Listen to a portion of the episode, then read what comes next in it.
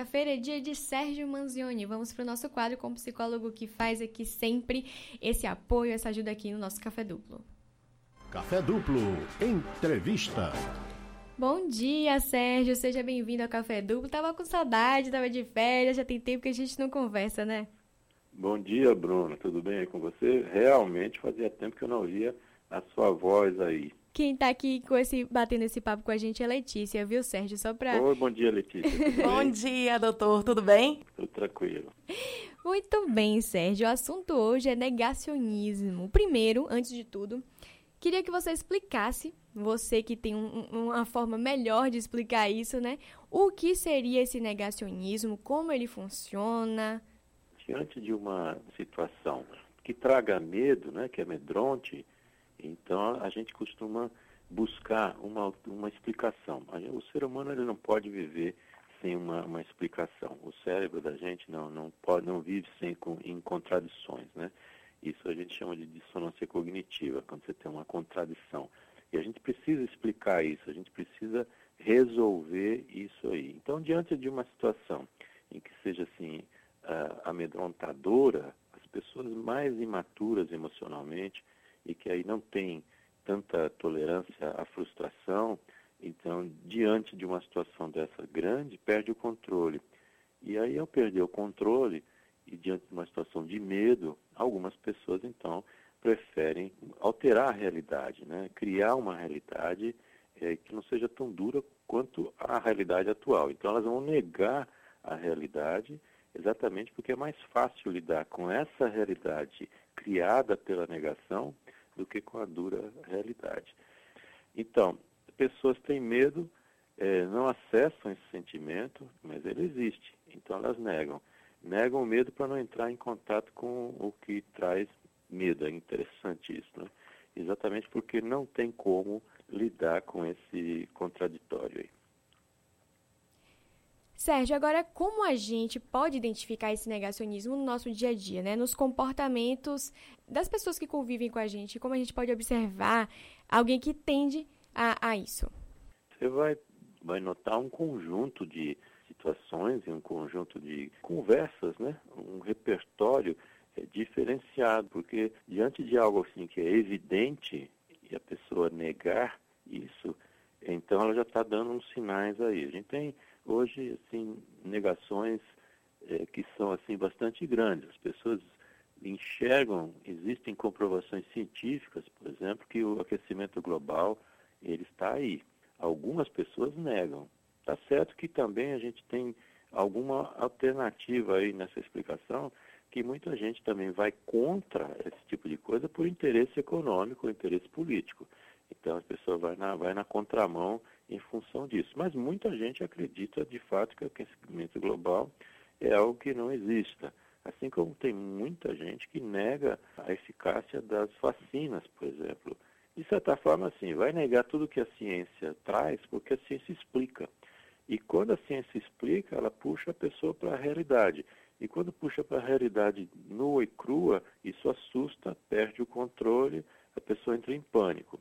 Então aí você vai também notar o seguinte, que essas pessoas que negam muito, elas vão achar um, vão ter que explicar de onde aparece o, o dito problema é, através de, de, vai eleger aí um inimigo externo. Então vai sempre que você tiver diante de uma situação, por exemplo, aquecimento global, as pessoas vão dizer, bom, estão divulgando aquecimento global porque e aí vai eleger um inimigo externo aí, porque alguém tem um interesse, assim, assim, e vai buscar então uma explicação. E é terrível isso, né? Porque só quando a gente aceita a contradição é que a gente fica realista.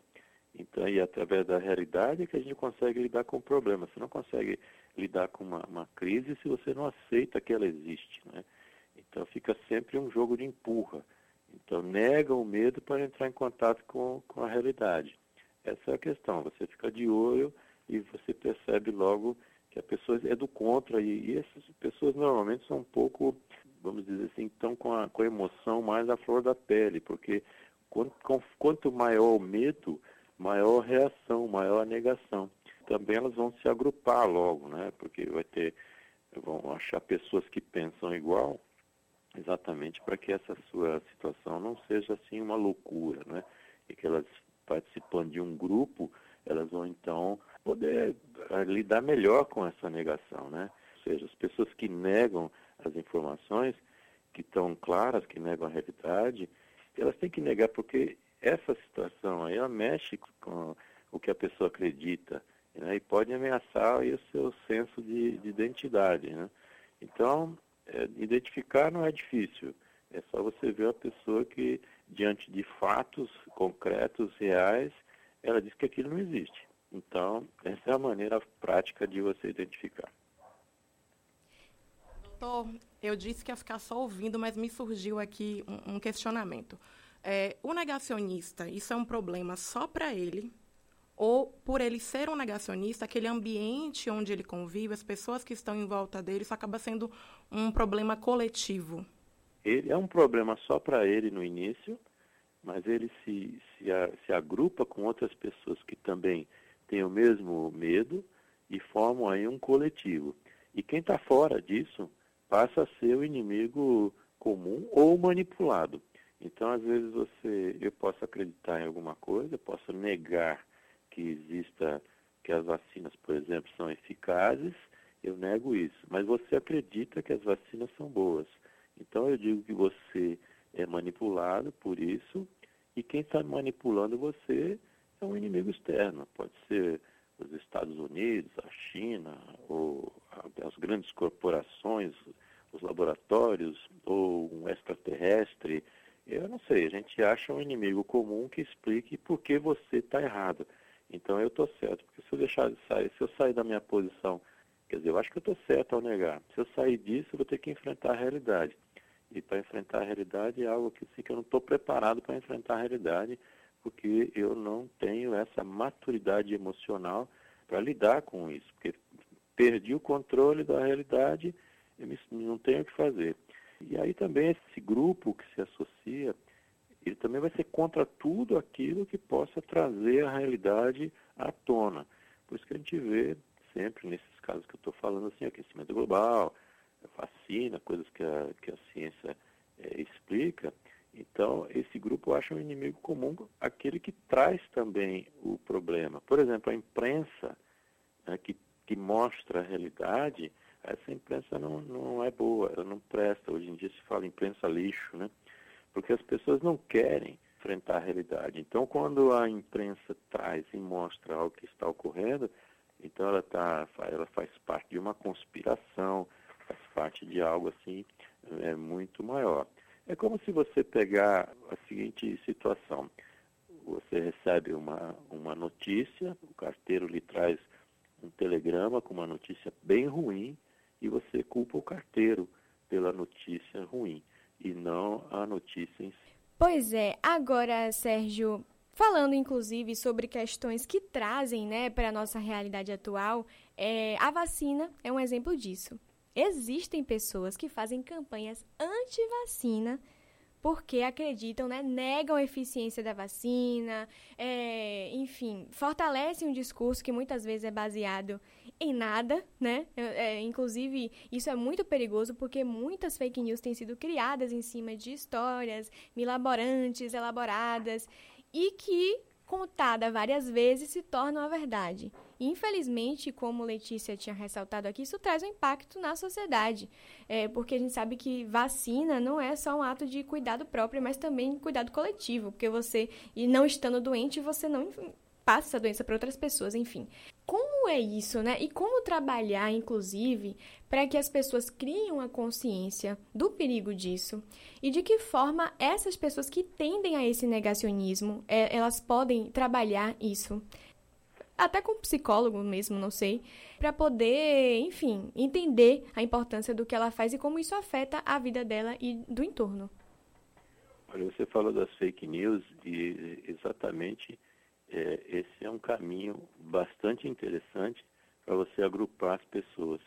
Muitas vezes a pessoa que emite isso, ela sabe que aquilo é uma fake news, mas ela precisa mostrar, precisa ter mais, arrebanhar mais gente para seu, seu caminho aí. Para lidar com uma, situação em que a pessoa nega e essa pessoa aí continua negando, ela só vai sair disso quando ela é, aceitar, né? aceitar que existe o problema, aceitar que existe alguém que pensa diferente, aceitar que de fato existe a doença e que para que essa doença ela possa ser combatida, você utiliza uma vacina. Agora, uma coisa interessante também é que a maior parte dessas pessoas que negam, elas se apegam a uma crença nova divulgada que não tem nenhuma base, normalmente são os achismos. Né? A pessoa diz, bom, eu acho que isso aqui funciona, são aquelas conclusões da ignorância. Assim, bom, eu, como é que funciona a vacina? A vacina, a pessoa vai injetar um, um pedaço do, do vírus, né, que ele vai estar sem estar ativo, para que o organismo possa fabricar os anticorpos. Mas a pessoa que ignora isso, ela vai dizer, eu não vou deixar injetar a doença dentro de mim. Porque se injetar a doença de mim, eu vou ficar doente. Então isso é, é maluquice. Como é que uma coisa que vai me curar está me injetando a doença dentro? Então a gente se, se vê dentro de. Às vezes não dá para conversar com, com a pessoa que está negando, porque ela não tem nem base para você poder conversar. Ela nega porque nega, é o achismo, é assim porque é assim. Então, Fulano é assim. E isso vai levar exatamente as pessoas começarem a acreditar em figuras que vão aí sintetizar esse pensamento, figuras proeminentes né, da política, grandes líderes, e essas pessoas é que vão dar o caminho. Então, a pessoa acha que funciona de um certo jeito e todo mundo que nega vai, sem pensar no que está sendo feito, vai admitir aquilo que o líder está dizendo que é a verdade, porque assim ela não vai sair desse grupo. Então, a primeira coisa que uma pessoa pode fazer, e aí ela imediatamente estaria, vamos chamar assim, curada, né? ela aceitar a realidade como ela, como ela é. Isso tem acontecido muitas vezes quando uma pessoa, por exemplo, a doença entra, integra o núcleo familiar da pessoa, então aí ela começa a mudar de, de, de ideia. Porque também o que acontece é assim, você tem aquecimento global. É, onde é que está esse aquecimento global? As pessoas não conseguem subjetivar isso, tem que ser uma coisa concreta. Cadê o aquecimento global? Ah, mas está muito mais quente. Quem disse que está quente? Quem está fazendo esse estudo? Esse estudo tem, tem algum tipo de situação que é, é conspiratória. Então as pessoas negam porque isso está grande demais ou está distante demais. A própria essa pandemia que a gente vive hoje, ela passou a ser muito mais encarada como real porque ela começou a atingir primeiro, assim, proporções geográficas enormes e começou também a pegar pessoas que são ricas, né, pessoas formadores de opinião. E aí você começa a dizer, bom, a, notícia, a doença está perto, mas enquanto essa doença não estiver tão perto que você possa é, ver que aquilo é verdade, mesmo assim você pode é, negar. Então tem muita gente que tem a doença e diz assim, tá vendo, essa doença não é nada, eu sobrevivi, tá vendo que não é nada? Eu tomei um chá de camomila e fiquei bem, tá vendo? Eu comi um tomate verde, pronto, tá tudo resolvido, tá vendo que isso não é nada? Porque a pessoa é tão fraca, ela é tão imatura emocionalmente, que ela tem que toda hora mostrar para o mundo e para si mesma que ela é forte. E ela vai ser forte combatendo algo gigante. Nada como uma pandemia para você se mostrar forte, maravilhosamente um super-herói, quando você diz isso aí não existe. Então, é, é negar para sobreviver emocionalmente. Não é uma situação fácil e às vezes a pessoa vai negar isso, porque ela pula de uma coisa para outra. Está negando hoje isso, então você explica isso aqui, ótimo, ela vai negar outra coisa ali. Porque a negação é só uma manifestação da sua imaturidade emocional para lidar com a realidade. Sérgio, queria agradecer, muito obrigada pela sua presença aqui no Café Duplo. Ele está toda quarta-feira aqui com a gente, batendo um papo, respondendo perguntas dos ouvintes. Como é que o pessoal faz para te achar, Sérgio? Procurar no, no Google, Sérgio Manzioni, e também diretamente no meu site, sergiomanzioni.com.br. Manzioni com Z e E no final. Ou então no Instagram, arroba psicomanzioni, e eu estou aguardando a visita de todos lá para a gente poder olhar algum conteúdo que são os artigos que já foram publicados, tem um podcast E com esses nossos bate-papos aqui de quarta-feira, eles estão todos lá no, no podcast e outras coisas que a gente encontra aí que podem ajudar a todos. Eu aguardo a visita de todos, agradeço mais uma vez aí o espaço para a gente sempre poder falar de assuntos tão relevantes. E na semana que vem acho que são perguntas dos ouvintes, né, Bruna? Isso mesmo, Sérgio. Semana que vem a gente tem perguntas para os ouvintes. Então, você que já tem alguma pergunta que queira fazer ao psicólogo, seja sobre qualquer tema, pode fazer para a gente, tá bom? Sérgio, muito obrigada. Pessoal, confira nas redes sociais dele. Realmente, ele é bom no que faz, fala de uma forma muito tranquila, é muito gente boa. Muito. Você não vai se arrepender, tá bom?